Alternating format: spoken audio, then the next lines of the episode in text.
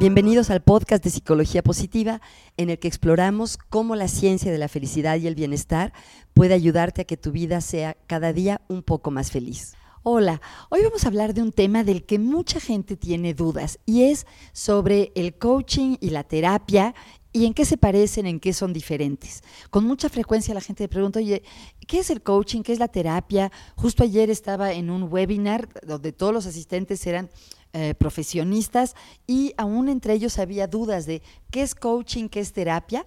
Y hemos recibido también preguntas a través de nuestro mail sobre este tema, entonces pensé que sería interesante hablar de esto. ¿Qué es el coaching? ¿Qué es la terapia? Y de paso también podemos tratar otras dos cuestiones que son la consultoría y la mentoría. Me gustaría hablar eh, de qué caracteriza a cada una de estas actividades basándonos en cuál es su objetivo, de qué se tratan, quiénes son los profesionales que lo ofrecen, quiénes son las personas que los contratan y cuándo decidir si hacer una cosa o la otra. Entonces empecemos tal vez por la más antigua históricamente, eh, que es la psicoterapia. Eh, yo soy psicóloga, como saben, y hago tanto terapia como coaching, pero empecemos a hablar de la terapia.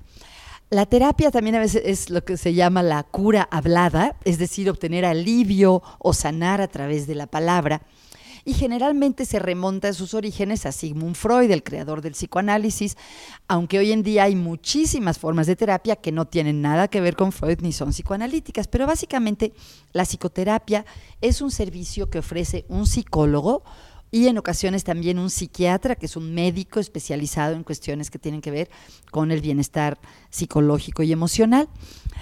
Entonces, la terapia se trata de ayudar a las personas que están sufriendo en diferentes grados, que tienen sufrimiento emocional. Pueden ser personas que tienen un diagnóstico psicológico o psiquiátrico, que sufren de depresión, de ansiedad, de trastorno obsesivo compulsivo, eh, de paranoia o trastornos más serios, o también de personas que están muy atoradas en algún aspecto de su relación, un matrimonio muy conflictivo o problemas serios, muy serios de comunicación entre padres e hijos, o un niño que está teniendo muchas dificultades en la escuela.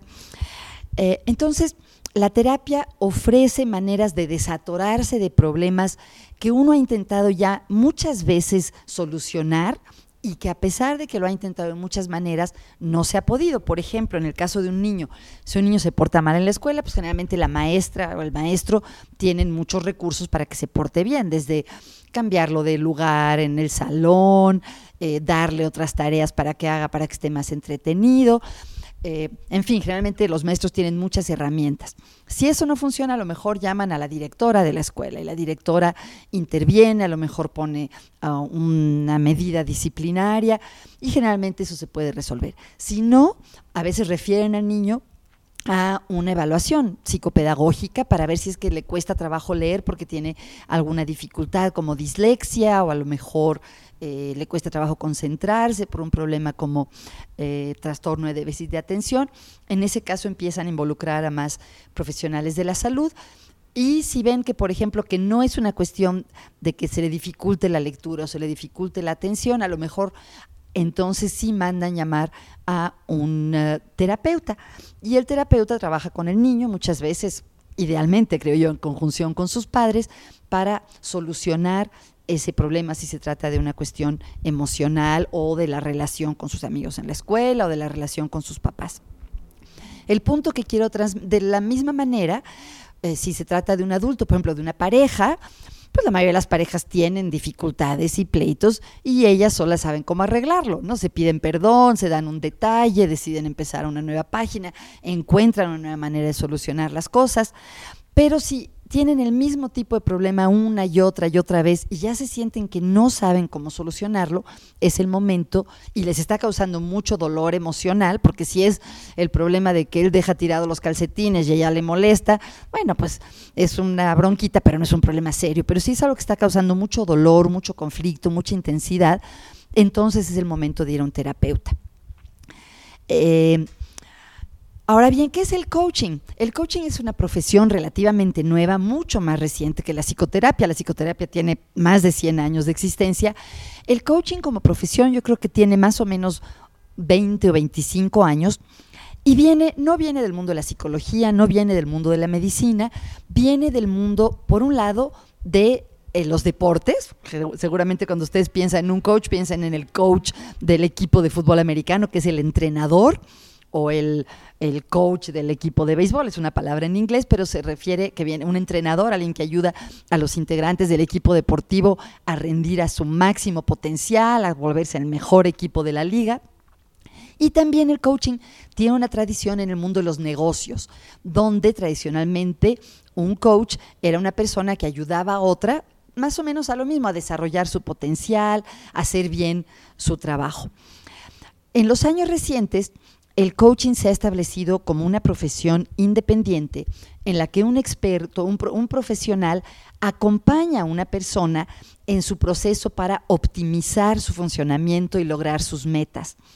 Eh, puede ser dentro del ámbito laboral, donde, por ejemplo, una persona quiere ser mejor líder y contrata a un coach para que le ayude a desarrollar sus habilidades como líder, o puede ser coaching de vida, por ejemplo, una persona que quiere eh, cambiar de carrera, cambiar de actividad y no está muy segura de lo que quiere hacer y un coach le puede ayudar a aclarar qué quiere hacer y cuáles son las metas y qué pasos tomar para lograr esas metas.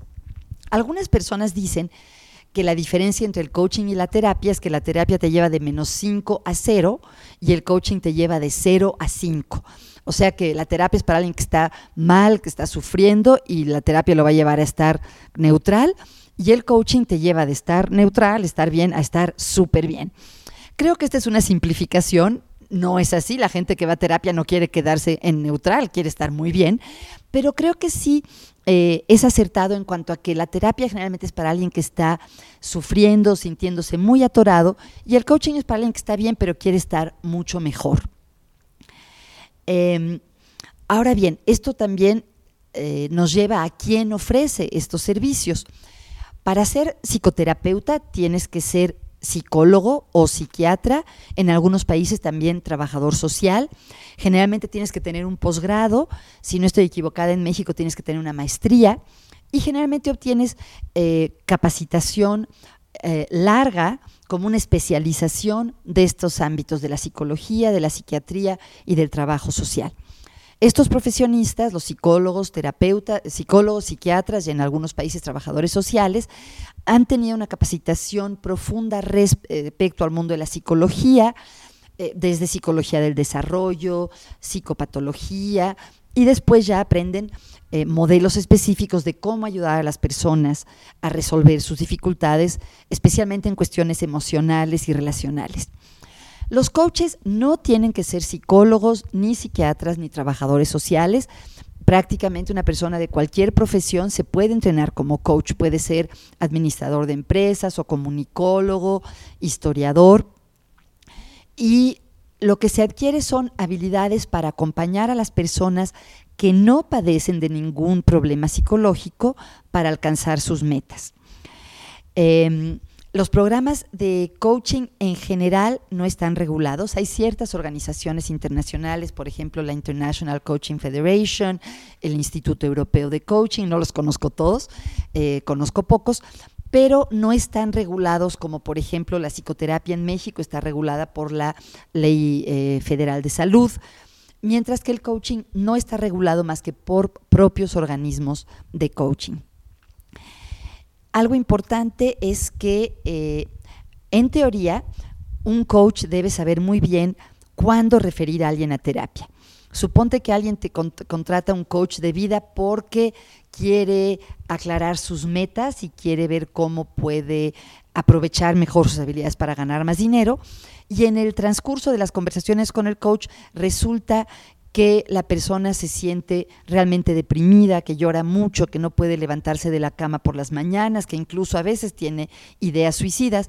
En ese caso el coach claramente debe de saber que esto ya rebasa su ámbito de competencia y debe de referir a la persona a un psicólogo o un psiquiatra. Ahora bien, no los quiero confundir, pero yo creo que no es tan, tan clara la frontera entre el coaching y la terapia, eh, lo cual implica complicaciones. ¿Por qué? Porque normalmente se dice que la terapia es para personas que tienen trastornos psicológicos diagnosticables y el coaching para personas que no las tienen. Sin embargo, se ha visto en los estudios que se han hecho que hasta el 25% de los clientes de coaching sí tienen los síntomas o las características que los clasificarían como que padecen de algún trastorno psicológico. Y por otro lado, hay todo un movimiento dentro de la psicología que cuestiona los diagnósticos y no, no todo el sufrimiento humano eh, cae dentro de una categoría diagnóstica. Pero en fin, ya me estoy metiendo en muchas complicaciones. Para, en términos generales, de lineamientos generales, ¿cuándo ir a terapia? Cuando estás sufriendo, cuando te la estás pasando muy mal, cuando has intentado muchas cosas y no encuentras la solución.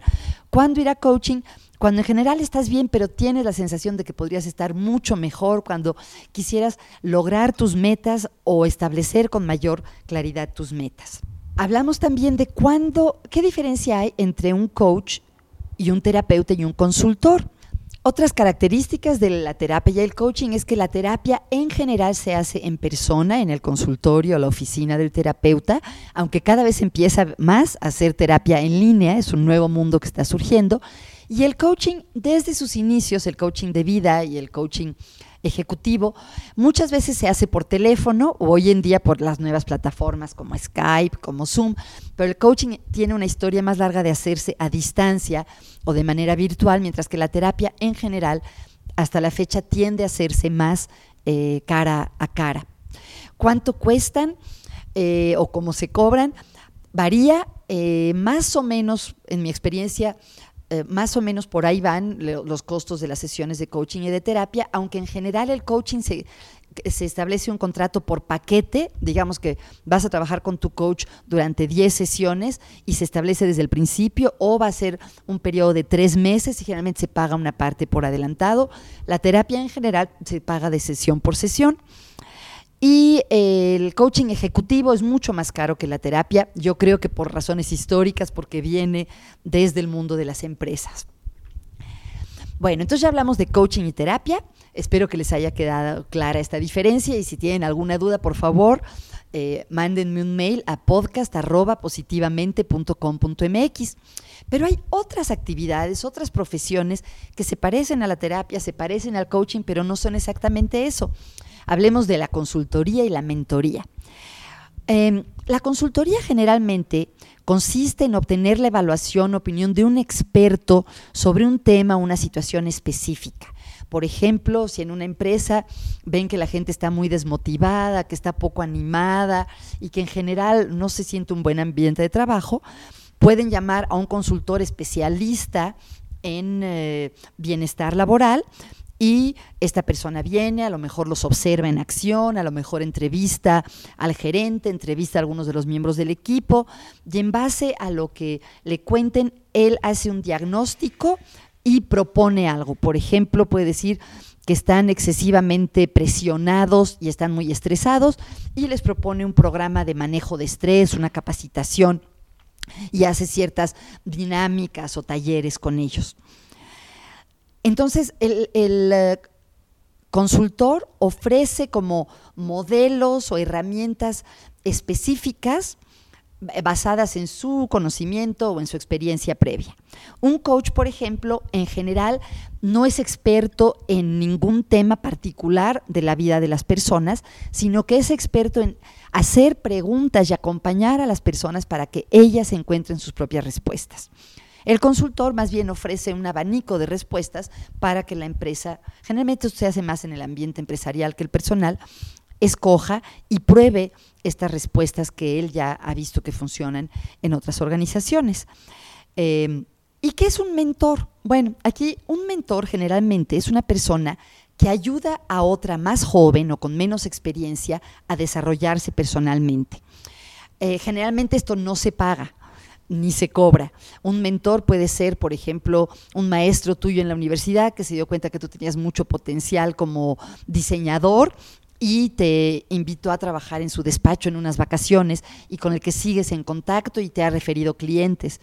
Si trabajas eh, también, en, por ejemplo, en un contexto académico, en un laboratorio de investigación de biología, tu mentor seguramente será el eh, doctor en biología que dirige ese laboratorio y te invita a escribir un artículo sobre una investigación que hicieron juntos, después más adelante te hace que tú seas el autor principal de otro artículo de investigación. Entonces un mentor es alguien que se interesa por ti, que te toma bajo su ala y que te ayuda a desarrollarte en el mundo profesional. A veces estas relaciones nada más se dan un poco espontáneamente, pero también es muy común que alguien le pida a una persona con más experiencia que sea su mentor o su mentora. Y de hecho se ha visto que un elemento clave en el éxito profesional es justamente contar con un mentor o con una mentora. ¿Quién puede ser un mentor? Pues una persona senior con amplia experiencia profesional en una disciplina o en una organización y tiene que ver específicamente con la vida profesional. Bueno, pues espero que les haya quedado claro, un poco más claro, qué es la terapia, qué es el coaching, qué es la consultoría, qué es la mentoría. Eh, yo ofrezco tanto terapia como coaching en mi trabajo y a través de mi página web pueden encontrar mucho más sobre estos temas. Muchas gracias por escuchar. Si te gustó este podcast, por favor compártelo con tus amigos y danos una calificación en iTunes o en SoundCloud. Eh, cuando las personas están buscando nuevos podcasts para oír, lo hacen generalmente por las recomendaciones de otros, así que me ayudaría muchísimo si nos dieras tu evaluación sobre este programa. Y muchas gracias a Sputnik Producciones y Santiago León, nuestro productor, por su trabajo.